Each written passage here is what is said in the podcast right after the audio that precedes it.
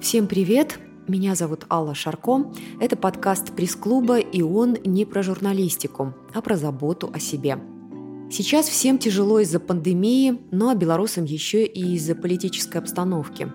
Но мы, как и прежде, пытаемся делать сто дел одновременно, мало двигаемся, плохо спим, тревожимся, срываемся на коллег и близких. Эта ситуация ведет к стрессу, депрессии, выгоранию, а часто здесь присутствует также и травма – как жить дальше, попробуем разобраться. Говорим с Тарасом Иващенко, врачом-психотерапевтом, специалистом по психосоматической медицине. Он супервизор в области психодинамической психотерапии и руководит проектом системы сенсомоторной коммуникации. Подкаст состоит из нескольких частей. Фокус первый – на описании проблемы. Вы узнаете, что такое стресс, депрессия и синдром выгорания, чем они отличаются, как распознать кризисную ситуацию какие бывают реакции на перегрузки. Тема сегодняшняя, о чем мы сегодня будем говорить, это психологическая устойчивость в кризисное время. Нам сегодня имеет смысл говорить это про влияние стресса, про синдром выгорания, про биопсихосоциальную модель. Теория, возможно, скучная, возможно, вы ее уже знаете, но необходима для того, чтобы перейти к плану номер два современный образ жизни, особенности, которые у нас есть, эм, осложнения.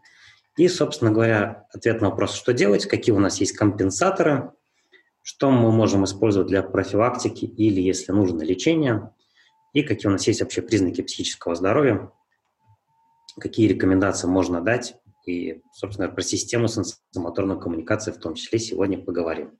Профилактика всегда первый шаг, да, что все превентивные меры всегда считались всегда самыми эффективными. К сожалению, не всегда все можно поймать вовремя. И что мы узнали, вот, э, работая с синдромом выгорания или с гипернагрузкой, переработкой, что лечение от профилактики в этом случае отличается только интенсивностью. Что именно делать, мы проговорим во второй части. Восстанавливаться умное всегда сложнее, поэтому себя нужно беречь. Это, с одной стороны, понятно, не всегда понятно, когда доходит до дела. Также хочу сказать, что конкретные советы не работают для всех, работают только принципы. Принципы мы сегодня как раз тоже обсудим. И то, про что мы будем говорить, мы будем говорить с точки зрения физиологии, взаимодействия с окружающей средой, помня, что любые нарушения физиологических законов, принципов анатомии, нейрологии, э, базовой нашей медицины всегда компенсируются внутренним ресурсом нашего организма или сроком жизни, или нашим здоровьем мы всегда чем-то за что-то платим. Поэтому можем перейти дальше. Что такое здоровье? Физическое, психоэмоциональное, социальное благосостояние, а не отсутствие каких-либо физических ограничений. Эту дефиницию знают многие, помнят тоже многие. Не все знают, что была разработана биопсихосоциальная модель, которая должна придерживаться медицина, начиная примерно с 1977 года. Идея, которую пропагандировал доктор Энгель, была такая, что Наше ментальное здоровье, оно состоит именно на стыке трех факторов – биологических, психоэмоциональных и социальных.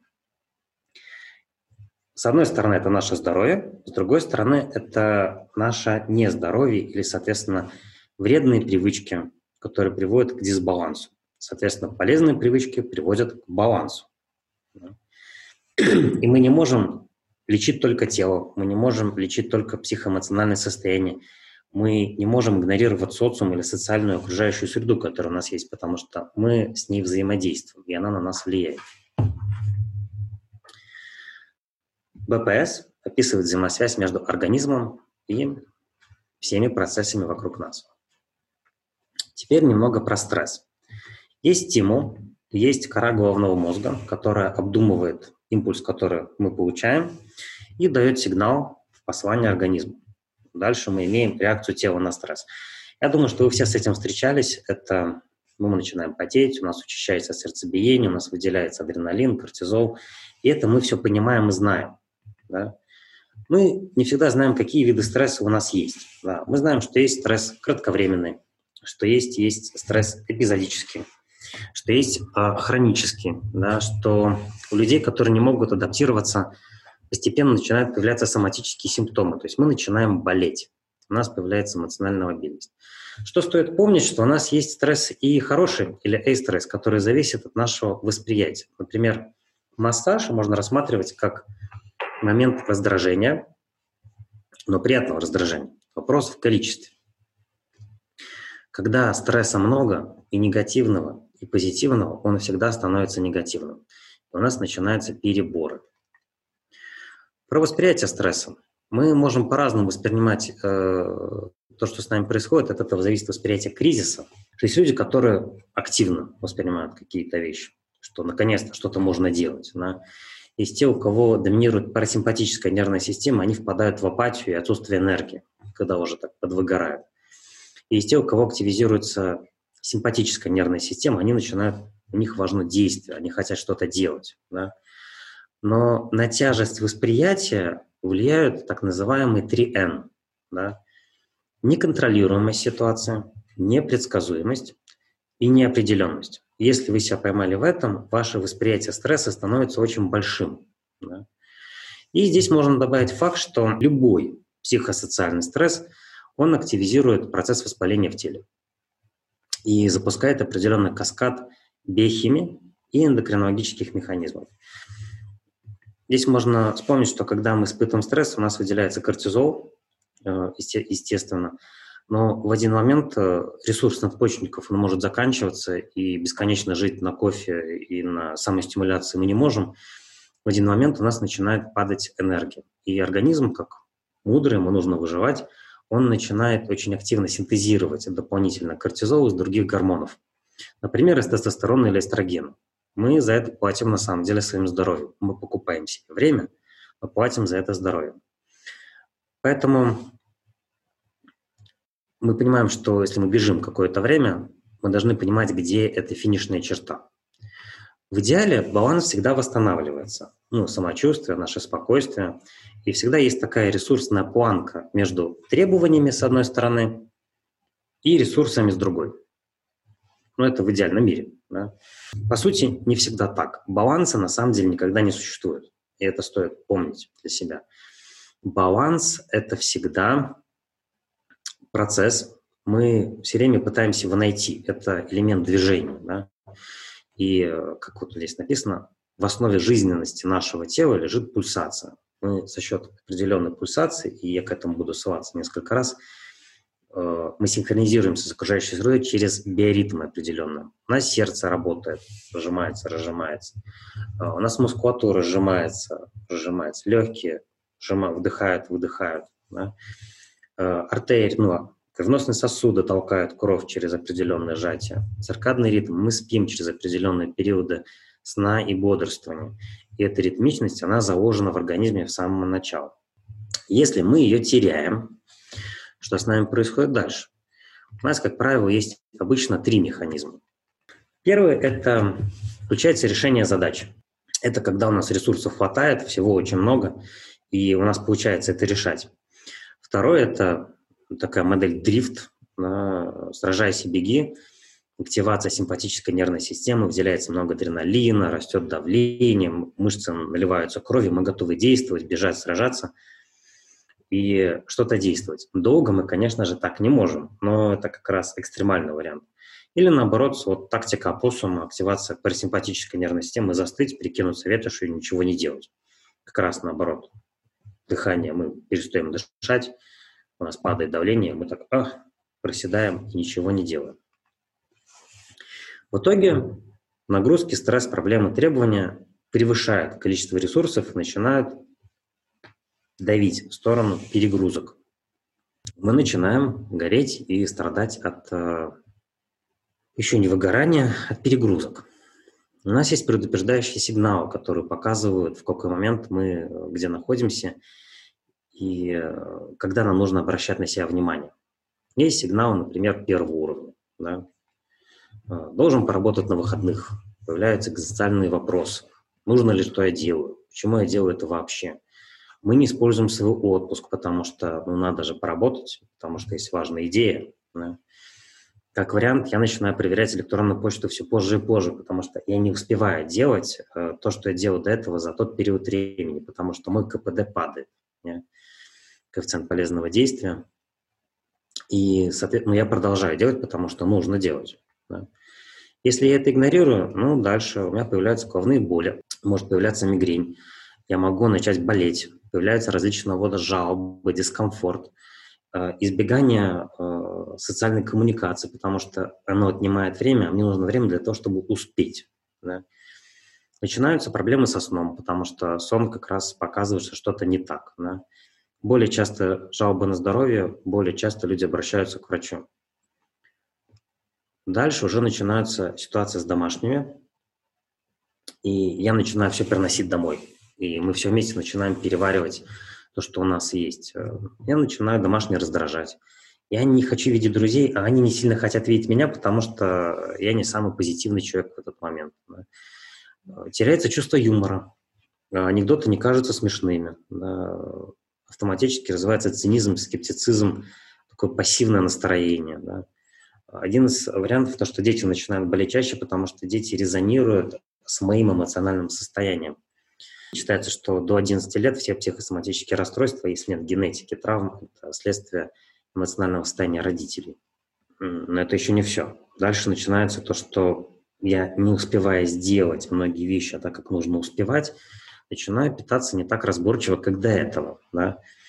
Эм, люди включают компенсаторы, больше кофе, кто-то начинает пить алкоголь, потому что это лучший способ расслабиться вечер. Да? Плюс это популяризируется через литературу и кино. Внезапно появляется желание курить. А нарушение сна становится все чаще и чаще. Я меньше высыпаюсь, чувствую себя с утра хуже. Да? Восстание птицы Феникс или восстание зомби с утра становится более частым проявлением того, что у нас есть. А появляется вопрос, а нужна ли мне помощь. И начинается использование компенсаторов в виде таблеток. Как правило, здесь люди доходят до стадии самолечения и потом уже обращаются к врачу. Как стресс э, влияет на рабочий процесс? Согласно данным на 2015 год, сначала все начинается с многочисленных жалоб. Мышечно-скелетные боли, зажимы различные, усталость, э, трудности с концентрацией внимания. Я должен больше времени тратить на свою работу, по сути. Нарушение сна, головная боль. Как правило, головная боль так называемого тенсионного типа или головная боль перенапряжения. У людей растет риск э, психических, психосоматических заболеваний, чем в среднем по популяции. Снижение э, производительности. Как правило, все это может заканчиваться ранним выходом на пенсию, но важно, что идет снижение качества работы достижений и растет процент ошибок. Да. Если эти вещи игнорировать, мы игнорируем свой организм, э, что происходит, когда мы пьем таблетки? Да? Про это буду говорить еще позже что организм можно сравнивать на одном из уровней с машиной. Да? Вот вы едете, и у вас загорается лампочка, что нужно поменять масло. Вот выпили таблетку, лампочка погасла, можете ехать дальше. Если вы будете постоянно игнорировать этот сигнал, а, к чему это будет приводить, что в один момент машина остановится. И что мы имеем если при игнорировании симптомов? Эмоциональное истощение, мне становится более трудно общаться, я начинаю не заряжать людей общением, а заряжаться от них. Да? Появляется чувство безнадежности, пустоты, э, желание как-то себя расслабить. Элемент отчуждения, э, появляется формализм отношения к работе. Не хочется делать работу. А если хочется, то я понимаю, что мне нужно преодолевать нечто внутри себя постоянно.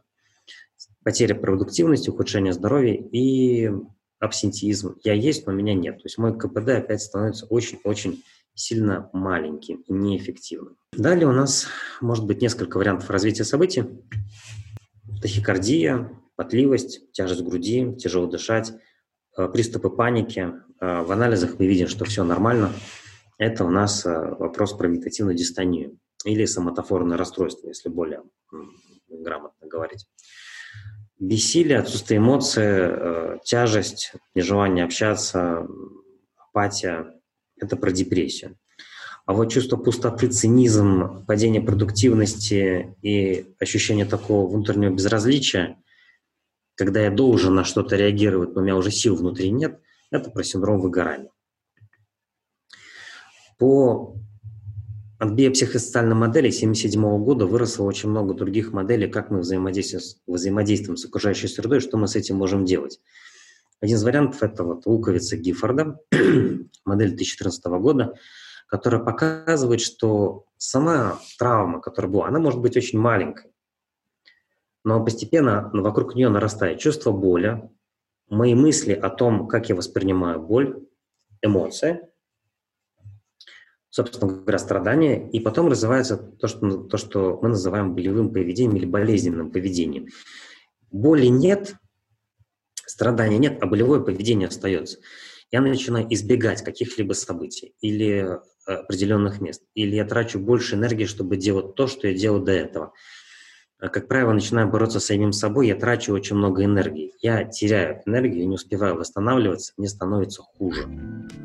В следующей части еще подробнее о синдроме выгорания, прокрастинации, которая оказалась никак не связана с тайм-менеджментом, а еще про то, кто и почему подвержен выгоранию чаще. Если мы приходим к синдрому выгорания, базовая дефиниция, которая была, что это физическое, психоэмоциональное состояние истощения, которое возникает в результате устойчивых негативных чувств, которые связаны с нашей работой и нашей самооценкой.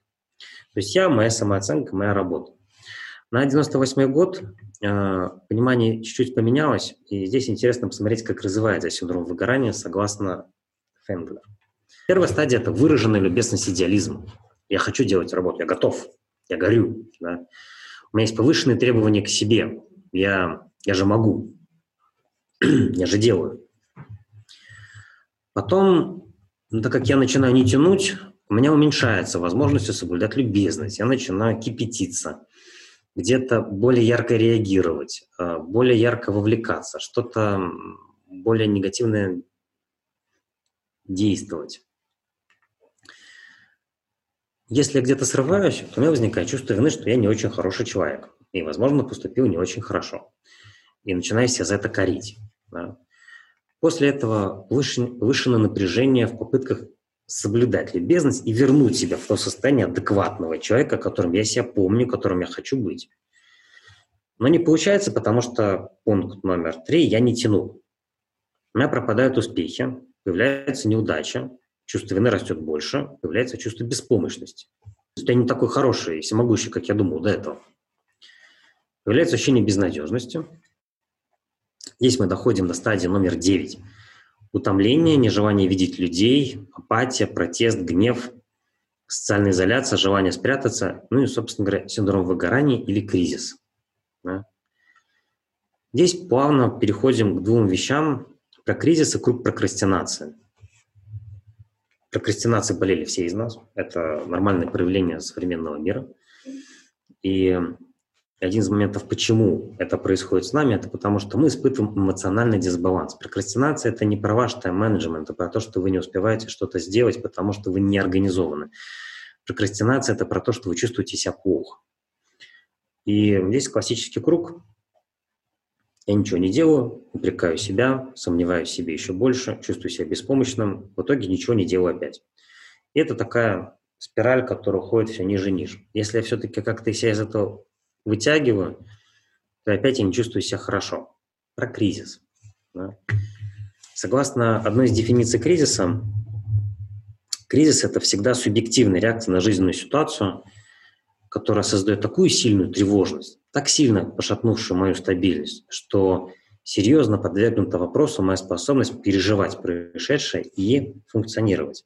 Что важно отметить здесь, что кризис – это не, не, никогда не сама жизненная ситуация, а именно мое восприятие, восприятие человека и реакция на это, на это восприятие. Здесь можно вспомнить китайский иероглиф «кризис», который означает эпоху перемен – и одновременно является и проклятием, и ну, чтобы тебе жить в эпоху перемен, это как проклятие.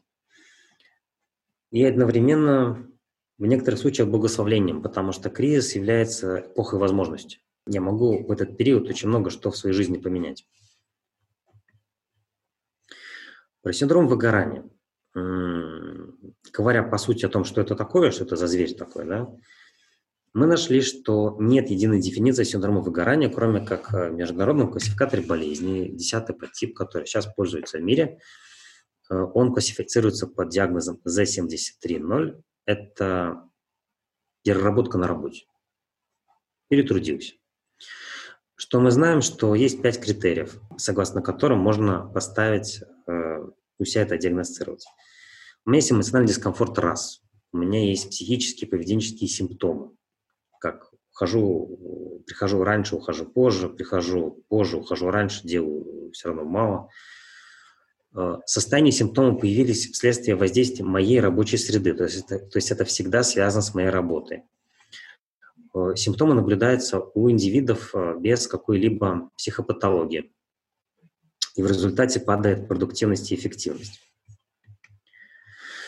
Самое интересное, что люди очень часто сами себя постоянно обманывают на тему того, что на самом деле со мной все в порядке, это не так. Я же, нужно просто подсобраться, выпить чуть больше кофе, что-то сделать. Вот здесь вот только мем на тему того, что птичка убеждает себя, что просто устал, да. Хвостик-то еще целый и так далее.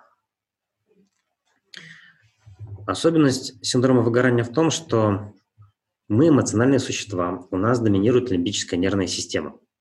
Да?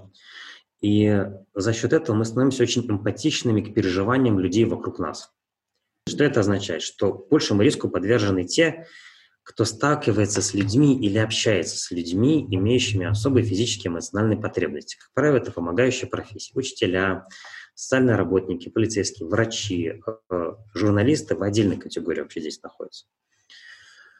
В 2015 году в ВАТе писали методический материал про лечение возможности профилактики синдрома выгорания у врачебного персонала. Собственно говоря, часть того, что можно делать, мы, я расскажу вам, исходя из нее. Что мы имеем дальше? Когда мы живем в таком ритме, нам продолжают падать дополнительные задачи, потому что ежедневный быт никто с нас не снимал. Чем это заканчивается? Ресурсов становится меньше, требований становится больше. Да? Нужно поработать дольше, а, опять очередной экстрим, а, нужно что-то организовать, а, нужно срочно забрать детей внезапно, да, Э, и еще такое опять вот это 3N. Иди туда, не знаю куда, перенеси то, не знаю что. Но примерно вот это, но не точно. Да? Но мы, мы в тебя верим. Ты сделаешь. Да? И в итоге баланс нарушается. Что еще способствует? Высокие требования к себе, от себя и от других людей. Я не могу подвести других людей отсутствие поддержки, неспособность повлиять на что-либо, я чувствую себя зависимым в ситуации. Особенности работы – это ночные часы. Вспоминаем здесь про то, что я говорил в начале, что мы подвержены ритмам. Если мы нарушаем ритмы, это сказывается на нашем здоровье. Э, скорость, я должен реагировать быстрее, чем я могу. Непредсказуемая ситуация. Постоянное ощущение того, что я должен быть на, на взводе. Общение с людьми с эмоциональными трудностями, потому что мы с ними общаемся, мы с ними синхронизируемся, мы берем от них их эмоциональное состояние, мы им сопереживаем, мы начинаем переживать вместе. Если таких людей много, к концу дня у меня копится дополнительное напряжение. Большая нагрузка, слишком большая или слишком маленькая, потому что когда слишком много, понятно, что это плохо. Но и когда очень мало, мой перфекционизм начинает испытывать очень большое чувство вины, начинаю себя корить, что я не делаю. Мне говорят, иди отдохни, не делай, а я не могу идти отдыхать, не делать, потому что все вокруг делают, я тоже хочу делать. А у меня не получается. В итоге я сижу, отдыхаю, и как бы э, и отдых никакой, и работа не сделал, и еще хуже становится. Высокая степень ответственности, нечеткое разделение обязанностей, когда я не понимаю, чего конкретно от меня ждут, люди обычно ставят планку сильно выше, чем она есть. Дополнительно это финансовые трудности, которые появляются, потому что я должен решать свои текущие задачи. Здесь какое прекрасное место для нервного срыва. Да? Но у нас есть еще личностные параметры, да, и что еще способствует синдрому выгорания, это особенности типа личности. Здесь можно отметить такие моменты, как чрезмерное чувство ответственности, перфекционизм и отсутствие заботы о себе, потому что я себя не ставлю на первое место. И это один из моментов, с которых можно начинать профилактику, заботиться о себе. Предыдущий опыт, проблемная ситуация, проблемы личной жизни и определенные страхи, которые мне мешают сосредоточиться на работе, потому что я начинаю бояться тех или иных вещей. Это все тоже влияет. Также рабочий стиль ритуала, а, традиция. неумение э, вовремя отдохнуть. И про культуру отдыха можно говорить отдельно, это тема для отдельной большой темы, что обычно двух дней э, в, обычной, в обычной рабочей неделе их не хватает для того, чтобы зарядить батарейки. И получается что-то вроде вот такого. Да? Мы делаем вдох, но не успеваем сделать выдох. Мы начинаем двигаться вперед, а к концу недели мы очень сильно устаем. Это говоря про стандартный вариант. Да? Если я работаю без выходных, у меня не хватает времени на то, чтобы восстановиться, чтобы восстановить свой ритм, что отдых должен быть пропорционален затраченным усилиям. Я все время буду работать на последнем издыхании, на высоких оборотах. А, конечно, отдельно это про позитивные мысли о том, что все будет хорошо. Да? Классически у нас негативных эффектов больше, генетически заложенных. По одной из теорий 9 всего, 2 позитивных, 7 негативных. Поэтому вот это стандартный вариант э, думать хорошо и настраивать на себя на все хорошее, но не всегда получается. Здесь э, можно подходить с позиции героини романа Элеонор Портер, Полианна, которая везде находила позитивные вещи, но в один момент становится делать все тяжелее, тяжелее, тяжелее. И в итоге мы себя затачиваем на то, чтобы предугадывать негативные вещи. Особенность э, процесса выгорания еще в том, что это процесс, он заразный. Мы вместе горим гораздо больше, чем по отдельности. И э, такой момент, как говорит одна из моих любимых коллег, что мы являемся пирожками. То есть мы пирожки, мы попадаем в определенные горячие условия, мы превращаемся в прекрасные пирожки, которые вот такие вкусные, классные, нам, у нас драйв работает, нам нравится, нам нравится находиться в определенных ситуациях. Проблема в том, что если мы вовремя не выходим из этой среды, мы сгораем и превращаемся в уголек. Где находить эту грань, это у каждого человека индивидуально – но тем не менее это всегда возможно. Чуть-чуть про проблематику современного образа жизни, и мы закроем первый блок. Здесь мы говорили про ту самую часть, которую обычно знают все, поэтому, возможно, вопросов будет не так много. Депривация сна, нарушение сна, мы не высыпаемся, нарушение режима, э, неопределенность, в которой мы живем, или то, что называется в психотерапии стабильная нестабильность. В этом, э, в этом э, ситуация мы постоянно балансируем и тратим на вот, в, в таком режиме выживания больше энергии. Мы решаем свои задачи и чужие задачи очень часто не можем отделить, чьи задачи мы решаем, свои, чужие, куда мы вообще тратим энергию. У нас появляется суррогат общения в виде социальных сетей, потому что нам нужно живое общение для того, чтобы чувствовать себя хорошим. Мы социальные существа, по сути одиночество, которое вызвано элементами изоляции, оно очень травмирует нас на самом деле. Вопрос, видим мы это или нет.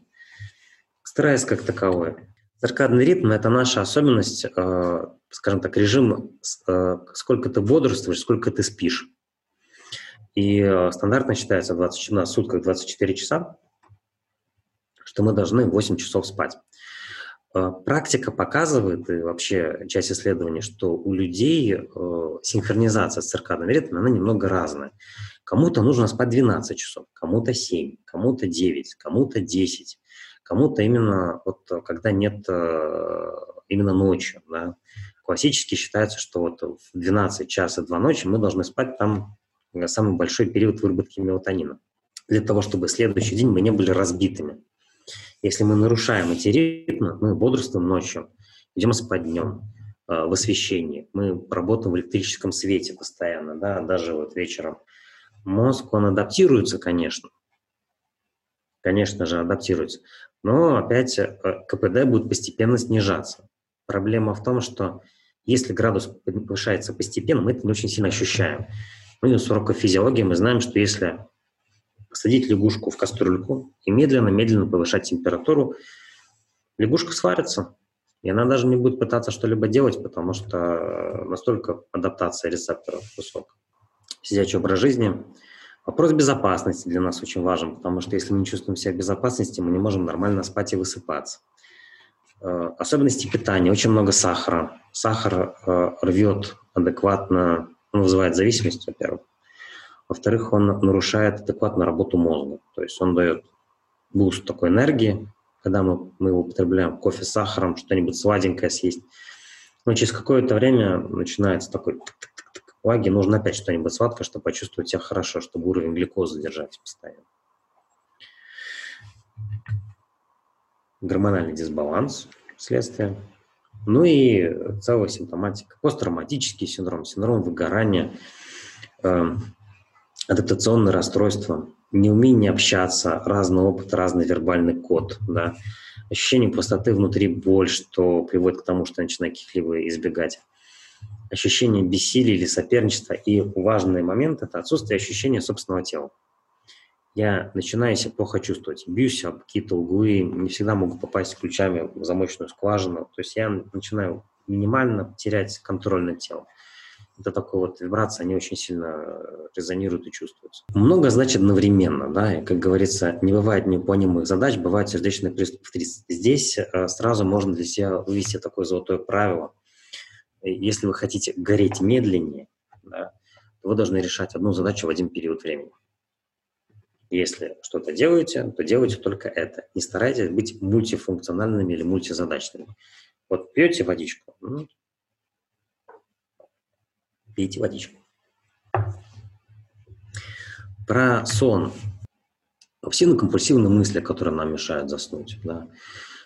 Всего, все вместе, которые нам мешают выспаться. Про то, что мы э, выспимся потом. Это вот фантазия на тему того, что как я наемся впрок или высплюсь, а потом вот двое суток буду работать и, и, и все будет в порядке. Помним про ритм, да. Отсутствие сна на нас очень сильно сказывается. И визуально в том числе.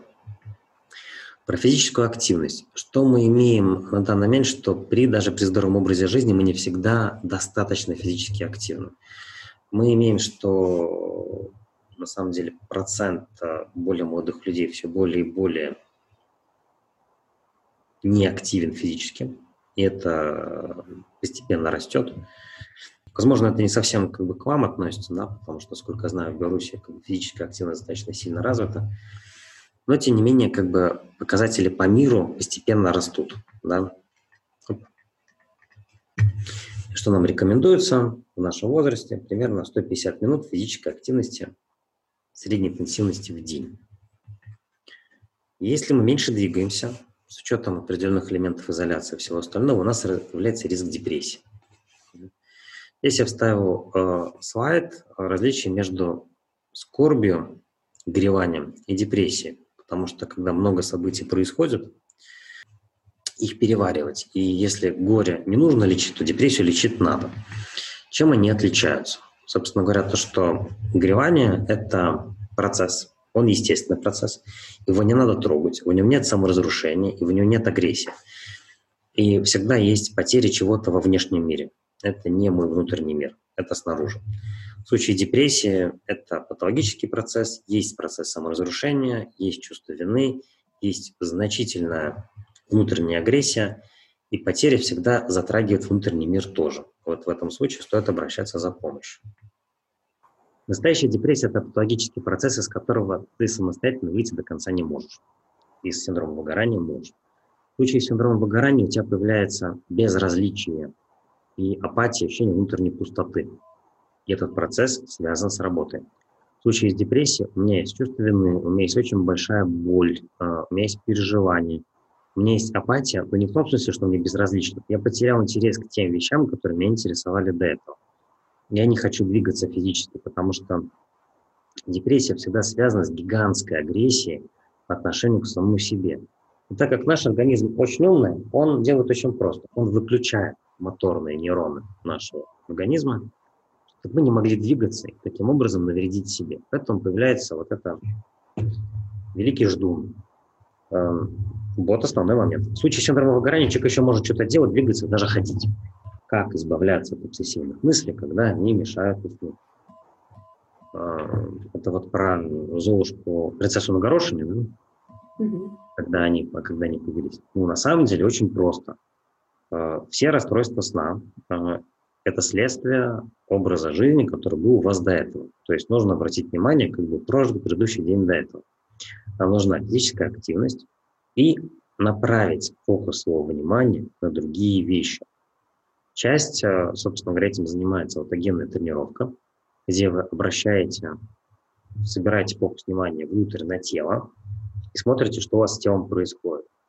Как напрягаются руки, ноги, тянем руки, ноги, посылаем волну тепла в левую руку, в правую руку, тянемся, чувствуем, как мы лежим на кровати, как на нас давит одеяло, делаем глубокий вдох, выдох. И постепенно мы расслабляемся, и, потому что все это уходит. Если я вешу вне своего тела фокусом внимания, чем это, чем это заканчивается? Ну, тем, что я начинаю вариться, как килька в томате, в собственном соку, и постоянно крутить одни и те же вопросы, с учетом того, что на многие из них я ничего сделать, ответить не могу и сделать тоже.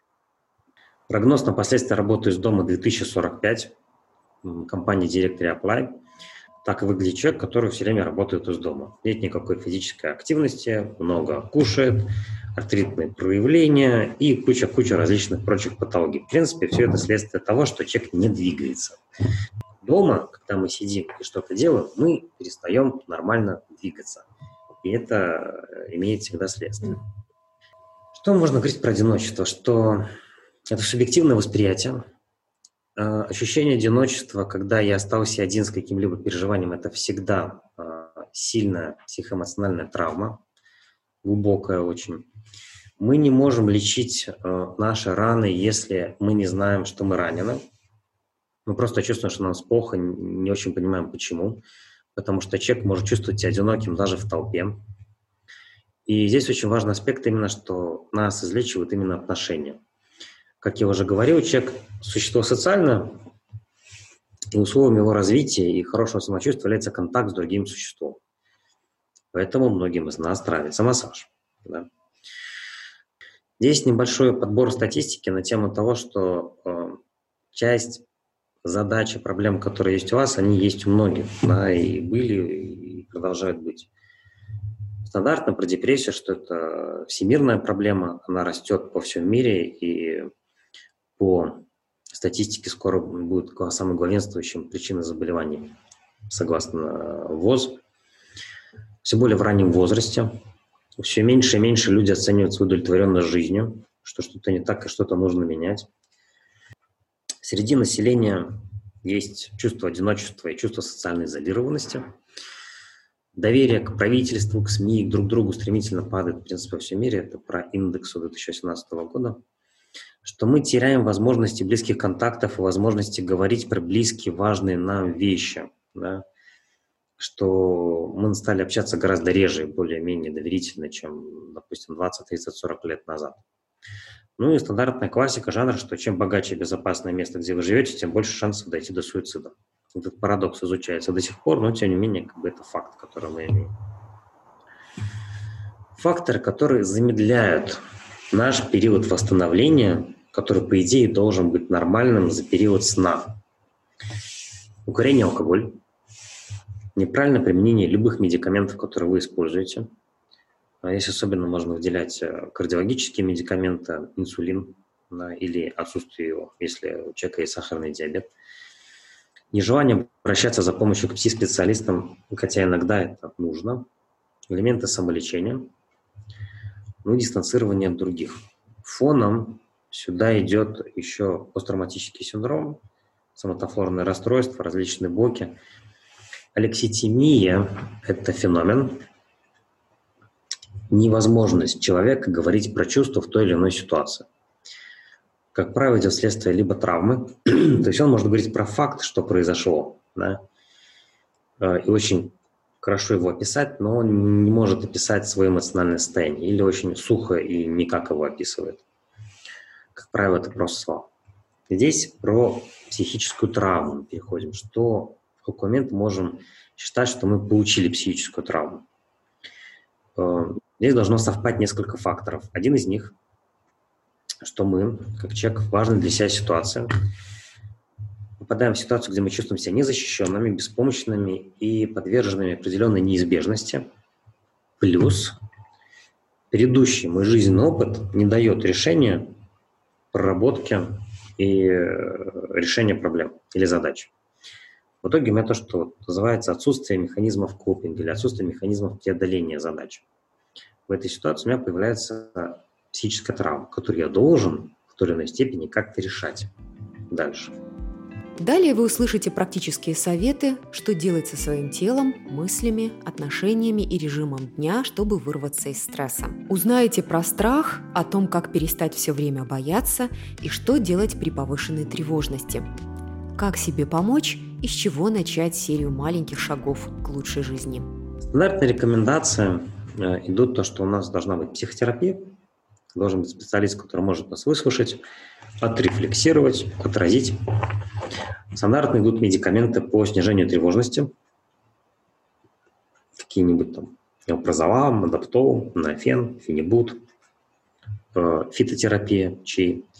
И базовая рекомендация – заниматься упражнениями по расслаблению, какими-нибудь, регулярные занятия спортом, каким-нибудь, соблюдать для себя сбалансированный режим дня, вспоминаем про ритмы, да, воздерживаться от курения и употребления кофеина, алкоголя.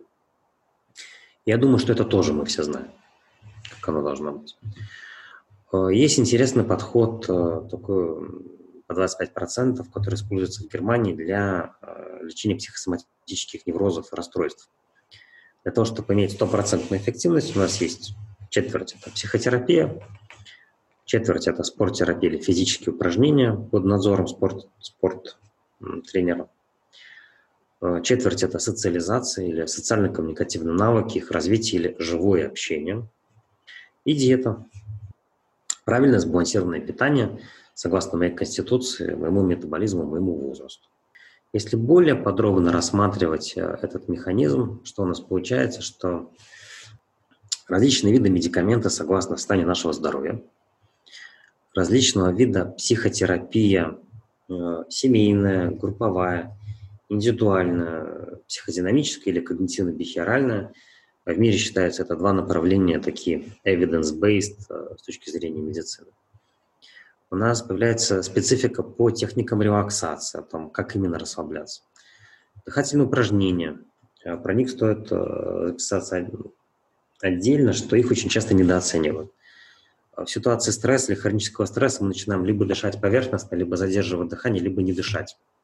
Поэтому если приучать себя делать глубинное дыхание, диафрагмальное, и, допустим, про то, как дышать при панической атаке, это будет в дополнительном раздаточном материале, мы себя тренируем не копить стресс, который к нам приходит каждый день дополнительно. Мы скидываем через дыхательное упражнение то, что накопилось, и не берем новое. Прогрессивная мышечная релаксация по Джейкобсону – это напряжение осознанное и расслабление мускулатуры. Напряжение, расслабление. В этот момент мы можем скидывать э, те блоки, которые у нас копятся в виде нефасциальных каркасов, ну, нефасциальных блоков на теле. Что мы переживаем, мы боимся, мы сжимаемся, у нас все начинает вот, застывать, если мы при этом не двигаемся или двигаемся мало, у нас появляется вот застой крови в мускулатуре, это все потом очень сильно болит, и появляются такие каменные, каменные блоки в мускулатуре. Это все можно разбивать, и чтобы не копить при помощи вот такой пульсирующей, прогрессирующей релаксации. Медитация, что под этим словом бы не понимал, это вот э, способность отключиться от того, что происходит, побыть самим собой, по сути. И здесь у нас есть нюанс про медитацию, что люди с психоэмоциональной травмой не могут делать медитацию. Да? Они не могут выдерживать э, ощущение спокойствия и тишины для того, чтобы им войти в это состояние, получать от него плюс и расслабление, им для начала нужно движение. Нужно как-то начинать двигаться иначе. Что еще возможно, это экспрессивные методы. Рисование, пение, танцы. Это все, что может помогать как-то проявлять свои чувства. И здесь вспомнить, что человек – существо максимально адаптирующее к окружающему пространству, окружающей среде – и можем заметить, что наш мозг постоянно адаптируется к тому, что мы видим и одновременно не видим за счет особенностей нашего зрения. Например, если вы закроете один глаз и посмотрите вперед, увидите, что увидите свой нос. И другим глазом тоже свой нос. И двумя глазами через какое-то время вы заметите, что вы нос видите, а потом опять его не видите. Это про адаптацию к тому, как мы видим реальность. И так постоянно ко всему можно подходить. Что у нас еще здесь есть? Антиоксидантная терапия. Селен, коэнзим Q10, коэнзим, э, что еще есть? Омега-3 с витамином Е, витамин С, считается куркумин, тоже неплохо. Антиоксиданты доказали э, свою эффективность, они защищают клетки и убирают провоспалительные процессы в организме, таким образом замедляют процесс распространения депрессии или процент того, что вообще может развиться. А также были проведены исследования с, среди солдат, которые ездят на миссии по поддержанию мира, что те, кто употребляли органический селен, у них э, процент посттравматического синдрома был меньше, чем в контрольной группе. Социальная реабилитация.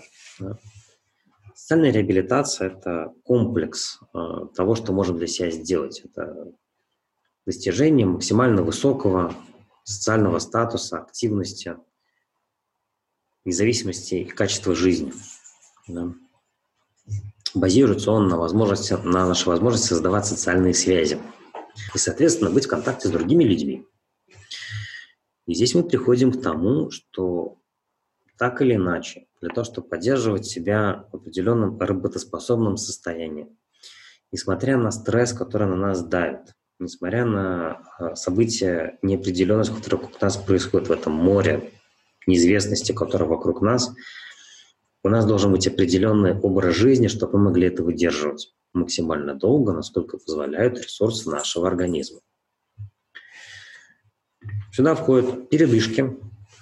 Нашу внутреннюю белку, которая крутится в колесе 24-7, нужно выгуливать. У нас должны быть безопасные места или хотя бы те, которые считаю безопасными, нерабочими местами. Например, кровать. В кровати желательно не работать, не желательно спать. Ну. У нас должна быть организация дня, собственный режим, которого желательно придерживаться. То есть я с утра встаю, у меня есть план того, что я должен сделать за сегодня. Пускай хотя бы примерно, но он есть. Я его выполняю в общих чертах. Понятно, что может происходить фарс-мажоры регулярно, и в один момент я могу не все делать. Но если я делаю то, что я сам факт того, что я живу по определенному плану, план для нас очень важен. Да? Он убирает ощущение тревожности. Саморегуляция, использование таких практик, как прогрессивная мышечная релаксация, то, что придумано человечеством, аутогенная тренировка, различные виды дыхания – если есть возможность, сходите до физиотерапевта, посмотрите, попросите, чтобы вам показали диафрагмальное дыхание. Сходите к фитнес-тренеру, сходите к человеку, который этом понимает. Нет такой возможности, посмотрите YouTube. В YouTube миллион записей про то, как нужно делать. Желательно, конечно, под надзором. Если вы зайдете на сайт ВОЗ, VHO, да, у них есть про и там в поисковике вы бьете физическая нагрузка, он вам выдаст целую таблицу в отношении того, какая у вас возрастная группа, вы мужчина или женщина, э, что у вас должно быть, какое должно быть кардио, вы должны потеть, аэробная, анаэробная нагрузка, там вот эти таблицы все есть. Да? Э, посмотрим дальше. Для того, чтобы поддерживать себя в состоянии, я должен 150 минут в неделю бегать. Да? Э, по сути, даже это люди очень часто не делают по определенным причинам. Или делают очень много, как бы здесь переборы тоже бывают. Но если мы говорим про поддержание своей работоспособности, своего адекватного состояния, то это вопрос в том, что у вас есть должна быть э, физическая нагрузка в виде погулять хотя бы 20-30 минут в день, желательно час, если э, есть симптомы соматофорных расстройств, то как минимум час, 5-7 километров в день железно вы должны нагуливать, желательно 10.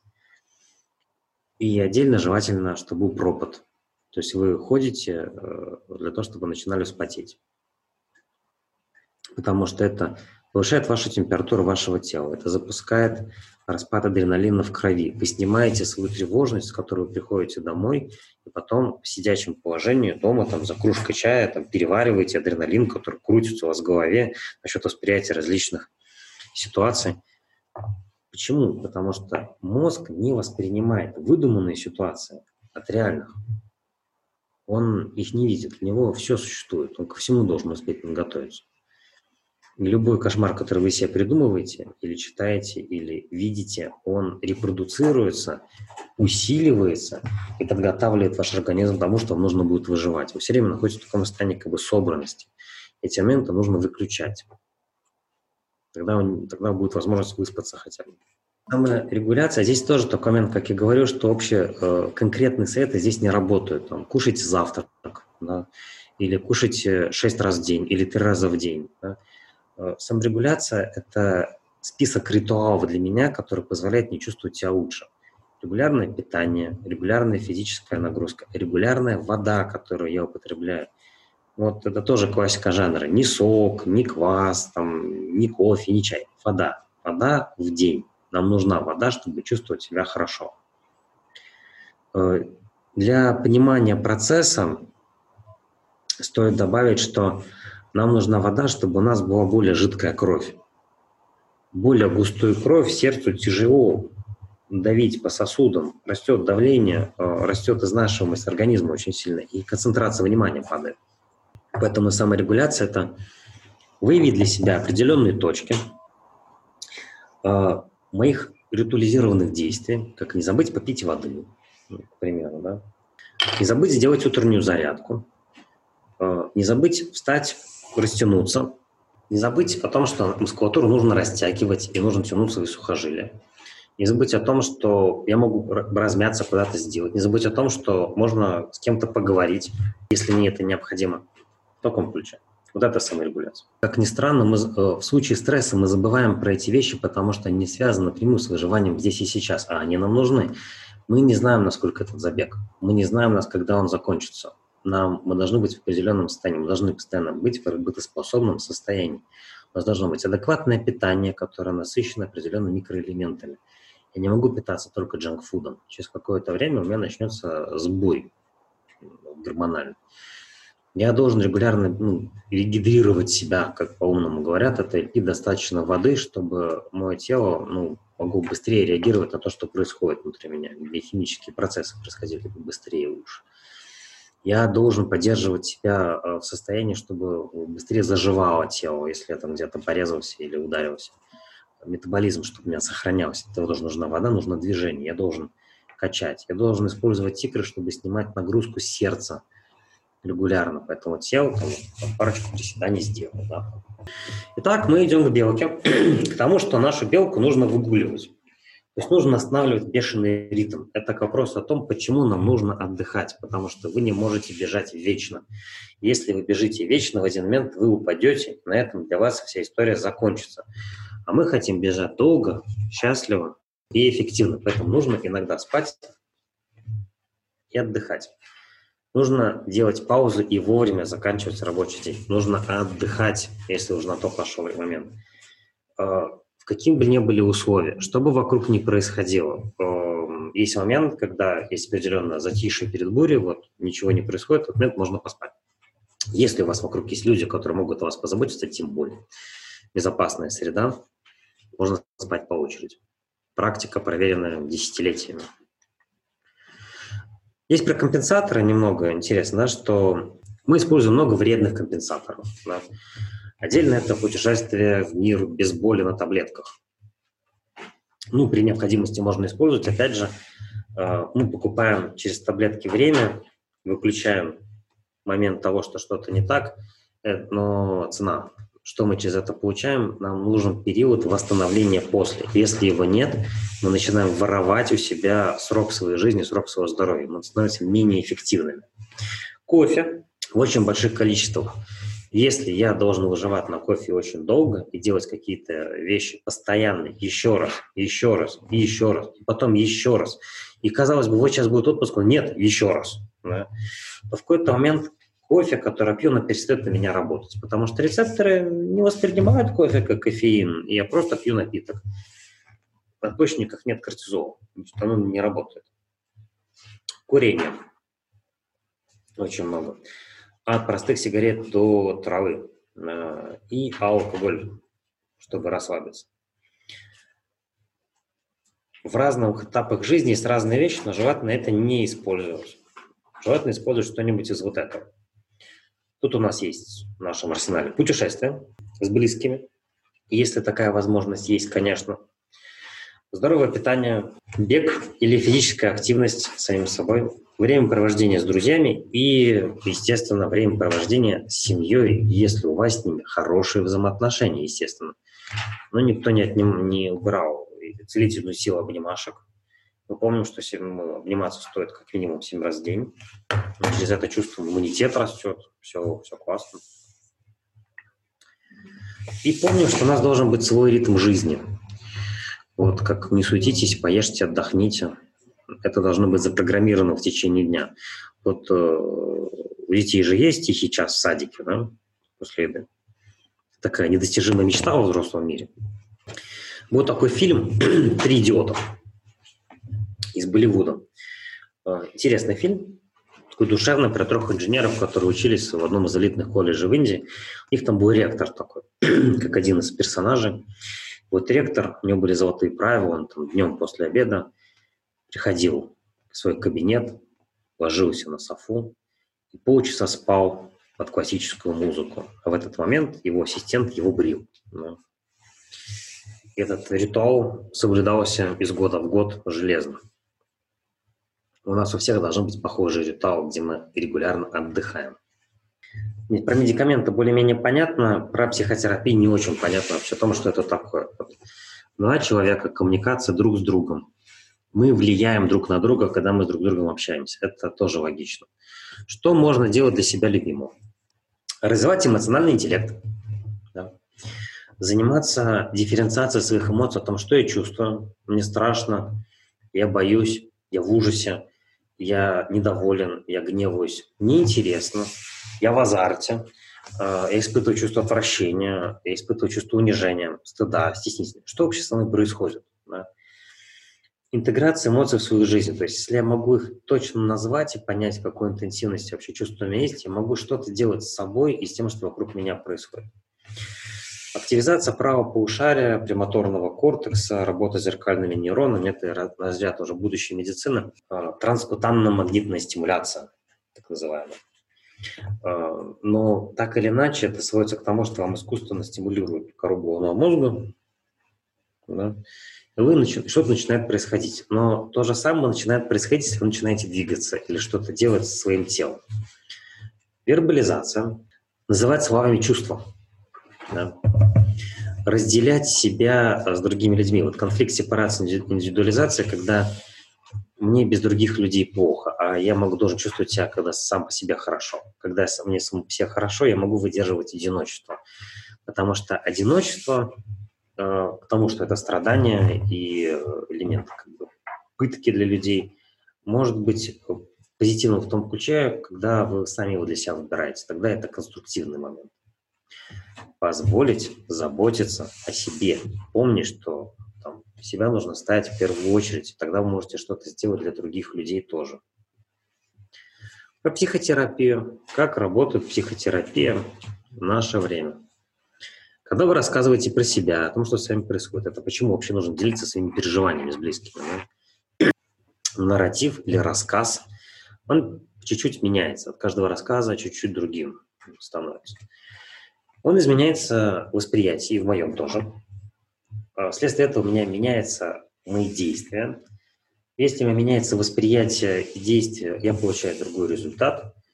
Если я имею другой результат, то грабли заканчиваются. И у меня появляется возможность, возможность жить новой жизнью. Что-то делать иначе, иными словами. Здесь можно вспомнить, что можно относиться к телу как к машине, которую можно починить, что-то вырезать, э, добавить. Не самый конструктивный момент, потому что обездушивает. И э, все-таки тело, оно взаимосвязь огромного количества элементов одновременно. Можно относиться к тому, что наше тело как сад. Мы позволяем вещам самим расти, на, ну, самим лечиться, самим пускать корни, самим мы просто убираем сорняки и позволяем хорошим вещам происходить самостоятельно. Наше тело само себе может позаботиться. Нужно просто, как уже было замечено, к себе прислушиваться. Про страх. А, страх здесь идея такая вообще со всем этим делом, что страх, вот эта паника, которая сжимает нашу гору, да, он бывает рациональный и иррациональный. Вот рациональный страх, когда я вижу опасность, я должен с ней что-то сделать, ну, здесь уже оно включается в действие. Я должен что-то делать. Да. Иррациональный я не могу предсказать, я не могу его точно сказать, будет он или не будет. Да. Я начинаю очень много фантазировать, и здесь начинается работа с моей фантазией. Тут есть нюансы, такие тонкие. Во-первых, нельзя избавиться от того, чего не существует большинство вещей находится в моей фантазии. Да, да они могут быть где-то там за окном, но э, идеально существовать, но объективно вот прямо здесь со мной они не происходят. Да, поэтому я начинаю зависать. А, страх развивается от переизбытка воображения сам по себе. Да? Да, и нужно направить воображение в другое русло. Здесь, конечно, идет спекуляция на таком моменте, как изменение фокуса внимания. А, но это вот серия, как бы тяжело заснуть, я боюсь, что что-то произойдет. Но, тем не если начинаю думать о других вещах, переключать фокус внимания, мне становится легче. Это один аспект вообще, который есть про все это дело. Здесь идет список небольших рекомендаций, таких лайфхаков, которые можно использовать было бы классно, если вы могли о них вспомнить, э, если придет время, в жизни пригодится. Основано на таком basic уровне э, работы с самим собой. Первое, про страх, потом про тревожность. Если вы испытываете страх, нужно сказать вслух, чего вы боитесь. Для этого нужно вербализировать, конкретизировать и вербализировать назад слова. Поделиться с тем, что я чувствую с другими людьми желательно близкими. Потому что, когда мы проговариваем эмоцию, ее значение постепенно уменьшается. Второй момент – страх. Золотое правило. Хотите сделать страх меньше, назовите его по имени, потому что против конкретного страха мозг начинает придумывать конкретные варианты взаимодействия решения задач. А когда страх не конкретный, я не знаю, что мне решать надо. Я подвисаю и теряю просто энергию, потому что нахожусь в неопределенности. Дыхательная гимнастика. Не забывайте про нее. Да? Вдох. Или наоборот. Вдохнули, задержали дыхание, выдохнули. Говорят, что зона чудес находится 10-2-10, то есть 10 секунд вдох, 2 задержка, 10 выдох. Если вы можете это сделать, значит, что ваше тело может справляться со стрессом. Если меньше, значит, вы находитесь уже в стрессовом состоянии, и вам нужно обратить на это внимание хотя бы и начать с этим что-то делать. Невыраженные чувства, если мы не говорим, а держим все в себе, приводят к психосоматическим реакциям, нарушениям, болезням и, опять же, лекситимии. Мы же не говорим про чувства, да? И развивается соматизация, соматизация, соматик, в тело, сома, тело.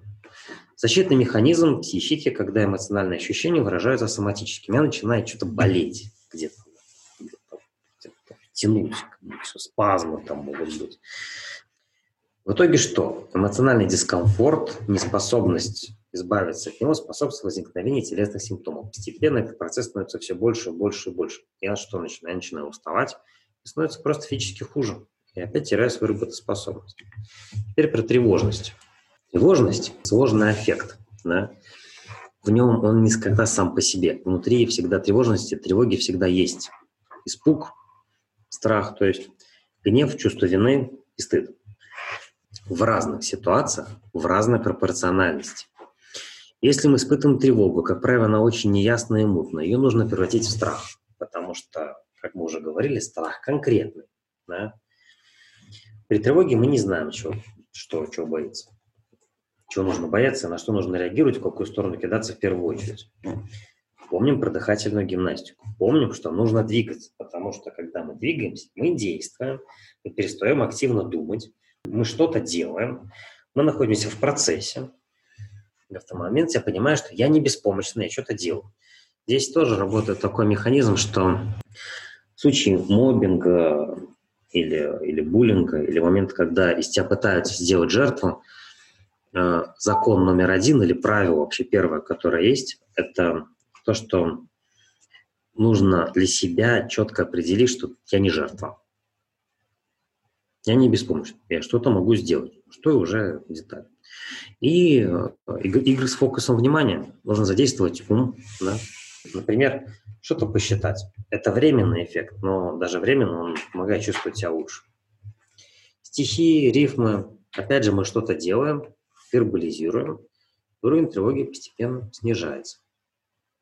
Если внезапно еще более сильно, истерика, да, Здесь уже кому как пойдет, для кого-то важно остаться в одиночестве или, наоборот, с кем-то побыть рядом. А, холодная вода для того, чтобы себя взбодрить, да, и опять дыхательная гимнастика. Если уже апатия до такого состояния, что уже сил нет что-либо делать, да, то тут нужен полноценный отдых. Вам нужно отдыхать. Все, там, коник кончился. Если такой возможности нет, нужно что-то делать, да, что мы имеем дальше? Вариант.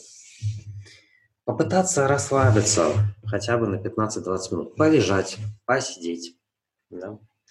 выпить чашку чая. Чашку чая – это вообще всегда хорошая идея. Чай всегда великолепная идея.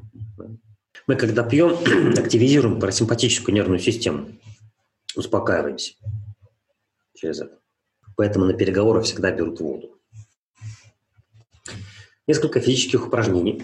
Тут тоже такой важный момент, нужно как бы подвигаться, да, но особо сильно в таком состоянии не получится. Но если уже есть, то нужно хотя бы до пропота, выпада такого. Это 5 минут активности физической. Походить даже вот на месте. Приоритизация, начать все-таки что-то делать. И опять дать себе отдохнуть. Здесь важный момент, что нужно дать себе отложить телефон иногда, потому что Здесь нужно вспомнить теорию Канемана о том, что мы, потребляя новости, постоянно просматривая, постоянно вот смотря за тем, что происходит, э, мы постоянно реагируем на слова и на ассоциативный ряд, который со словами у нас связан, который запускает на свои биохимические реакции. Мы на это реагируем. Мы можем дойти до состояния э, информационной интоксикации. Как говорила Черниговская, да, мозг, э, желудок иногда умнее мозга, потому что он хотя бы может вытошнить то, что он съел. Мозг нет, он уже взял и все. И теперь живи с этим как можешь. У вас должны быть моменты, когда вы откладываете телефон и занимаетесь чем-то другим, собой, например. Классическая формула сохранения здоровья, она очень простая. Я думаю, вы тоже ее знаете, просто нужно напоминать э, себе ее делать. Да? Двигаться, активный образ жизни, полноценно отдыхать, высыпаться, использование полноценной здоровой пищи, э, использовать, поддерживать близкие отношения.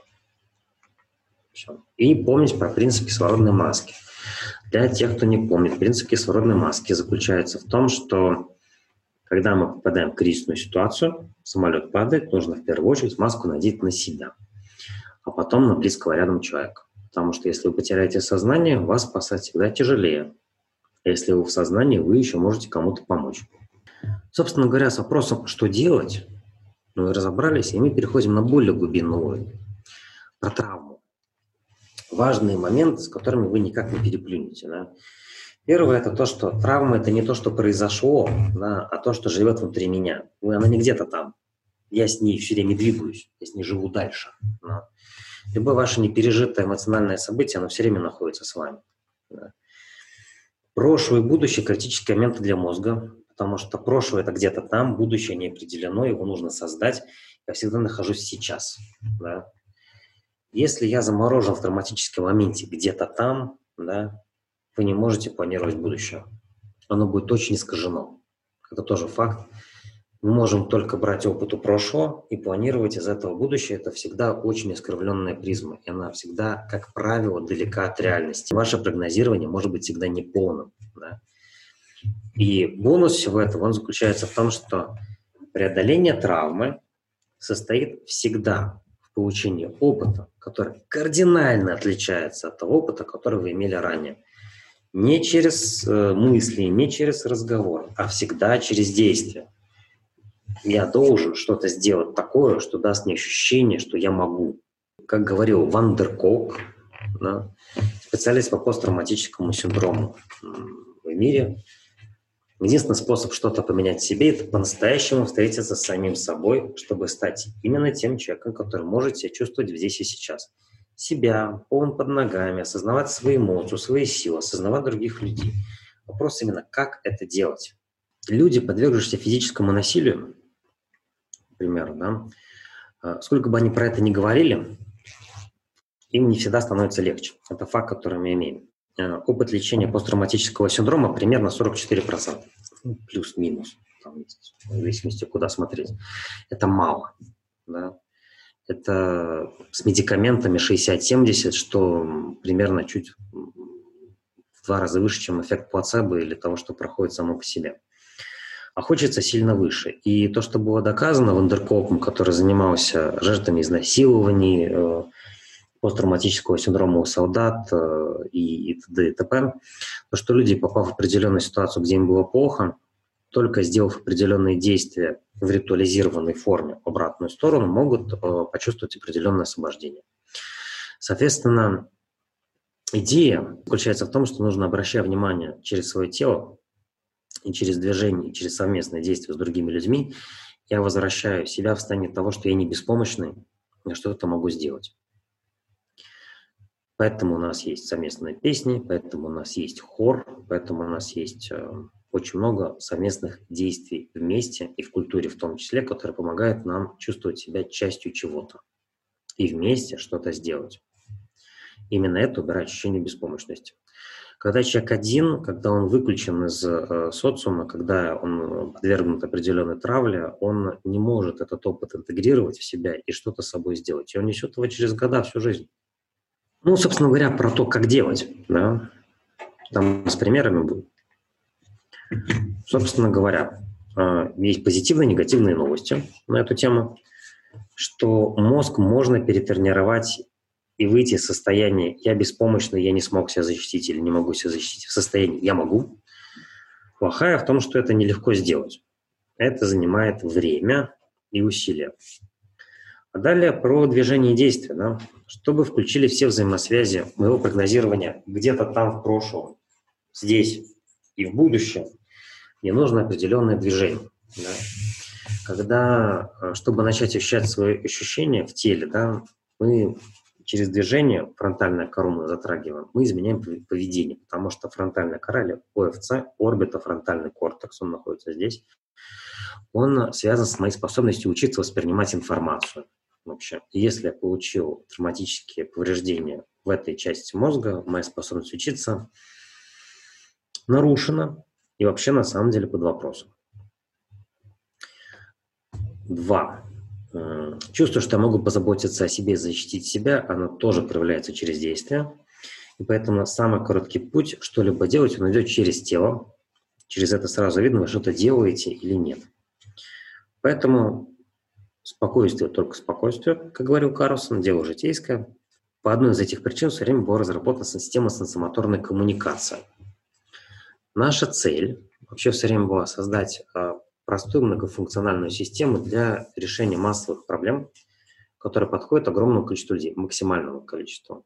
Попутно решая вопрос социальной адаптации, работа с агрессией, конфликтами внешними и внутренними, где исключен элемент конкуренции, потому что это Э, отсылка к спорту, а спорт основан на конкуренции, росте одного человека за счет другого, всегда связан боль, где есть один победивший и много других проигравших, да. где есть профилактика для восстановления здоровья по полной дефиниции, то, с чего мы начинали сегодняшний вебинар, полное физическое, душевное, социальное благополучие. Она должна быть максимально естественной для большинства людей, не должна негативно влиять на э, интеллектуальные вегетативные функции или мешать исполнению профессиональных обязанностей, как некоторые спорт делают. Да? И как раз то, что мы говорили, должна переводить из состояния «не, не могу» в состояние «я могу что-либо делать».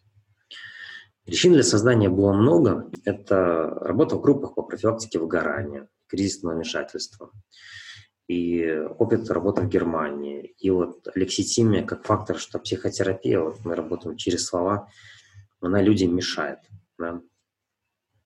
э, летние физи- физиотерапевтические лагеря, работа с тяжелыми пациентами, где было обнаружено, что физиотерапевты, они так устают работать с другими людьми, что они не хотят их слышать. Их так много вокруг них, что они хотят просто сделать свою работу, начинают очень формально вот во всем этом вариться. Контакт нарушается. Эм, распространенность заболеваний и вот особенности вербального общения и кода. Да. А также высокие риски ретравматизации, то, что мы можем при оказании помощи получать очень, очень сильную негативную реакцию на то, что с нами происходит. То есть мы помогаем другим людям, но мы на это сами, сами же реагируем. У нас были N публикаций, которые мы брали. В основном это ментальное здоровье, психиатрия, физиотерапия, нейропластичность, которую стоит отметить, решение конфликтов и особенности работы мозга. Нейропластичность – это про нашу способность адаптироваться постоянно. Мы взяли различные системы – айкидо, тайчи, ушу, инсегрити, физиотерапию, театральную импровизацию, фехтование. И за элемент взяли такой момент, что почему работает через движение, э, почему помогает при психоэмоциональных перенапряжениях. Да? Есть такой момент, что у нас есть моторные нейроны в коре головного мозга, которые отвечают за движение. И они находятся очень близко к лимбической нервной системе. У нас, в принципе, почти вся нервная система, она лимбическая, которая, которая у нас есть, это ее элементы. Если мы что-то делаем через активизацию премоторной коры, то есть, чтобы что-то сделать, я должен как-то себя активизировать. Идем определенные движения, по определенной скорости, определенной интенсивности. Я цепляю ядра эмоциональные, как бы у меня происходит эмоциональная разрядка в том числе. Хотим мы это или не хотим, это все равно работает. И здесь такой момент, что, допустим, вот э, эффект спортзала для некоторых людей может работать, что я устал, прихожу в спортзал, сделал физическую нагрузку, попотел, мне стало легче, чувствую себя таким окрыленным, оттуда ухожу даже вечером. Но мы решили пойти глубже, посмотреть, как работает именно вот самим, как раз диалог с самим собой, как работает, да. Амигдала – это вот миндалевидное тело, где э, в мозге, который отвечает за эмоции, да, все. С этим связан тоже тот момент, что если человек ставит себе запрет на что-либо, сейчас никогда не буду бояться больше, никогда не буду тревожиться, никогда не буду гневаться, то он гасит себе все эмоциональные составляющие, в том числе радости, интересы, и становится таким очень сильно потухшим. Да. Так вот, амигдала, связь ее с э, кортикальными структурами, которые отвечают за моторику. То есть наши эмоции напрямую связаны с, с, с нашим движением. И наоборот, потому что это работает и туда, и обратно. И вот мы разработали три уровня коммуникации. Первое – это самим собой, концентрация на себя, свои возможности там, с элементами самомассажа, движения, по особенности прочувствовать свои границы тела вообще, какие есть. Второе – это взаимодействие с предметами где я уже могу выходить чуть дальше, за пределы своего тела. Это работа с мячиком, работа с различными палочками, с поверхностями вокруг себя. И динамика – это вплоть до импровизации, где работа с другими людьми, где я могу ощущать то, что происходит, и смотреть, реагировать. Тело будет реагировать на то, что происходит вокруг меня, даже если я какие-то вещи не вижу. Я могу эти вещи видеть, на них реагировать. Потому что в жизни происходит то же самое. Э, что-то вокруг вас происходит, вы обязаны это реагировать. Хотите вы этого или нет. Мы тут делали еще эксперименты по электромиографии и смотрели, э, как напрягается мускулатура лица, спины, э, плечей, рук. И смотрели, что после физической нагрузки, даже интенсивной, э, напряжение мускулатуры либо возвращается обратно, либо становится меньше в принципе, по идее, должно становиться больше. Мышцы забиваются. А если делать их под определенным ритме для самого себя, появляется такой эффект, что я э, расслабляюсь в движении. Я учусь не напрягаться, когда я что-то делаю.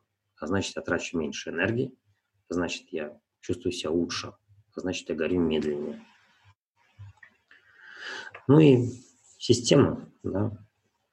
Стоит помнить, что это не техника лечебной гимнастики массажа, Поэтому это система коммуникации вообще изначально был. Просто у него есть уровни, которые начинаются с уровня коммуникации с самим собой.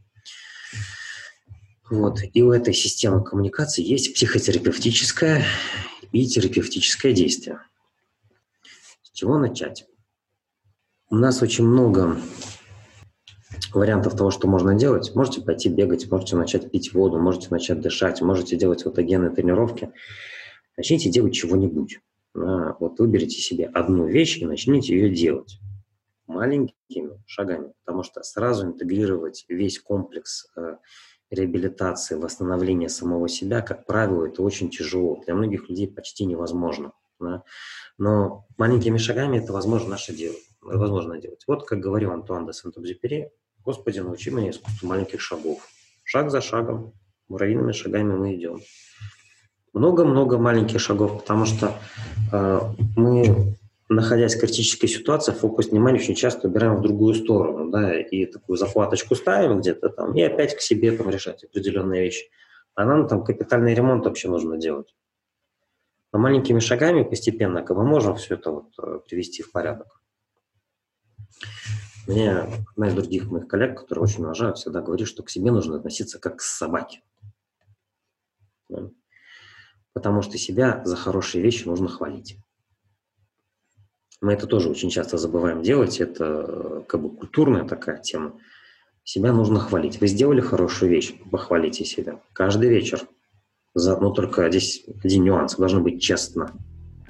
Это был подкаст пресс-клуба о том, как сделать свою жизнь немного лучше. Надеемся, что это поможет вам. Берегите себя. Если вам понравилось, подпишитесь на пресс-подкасты.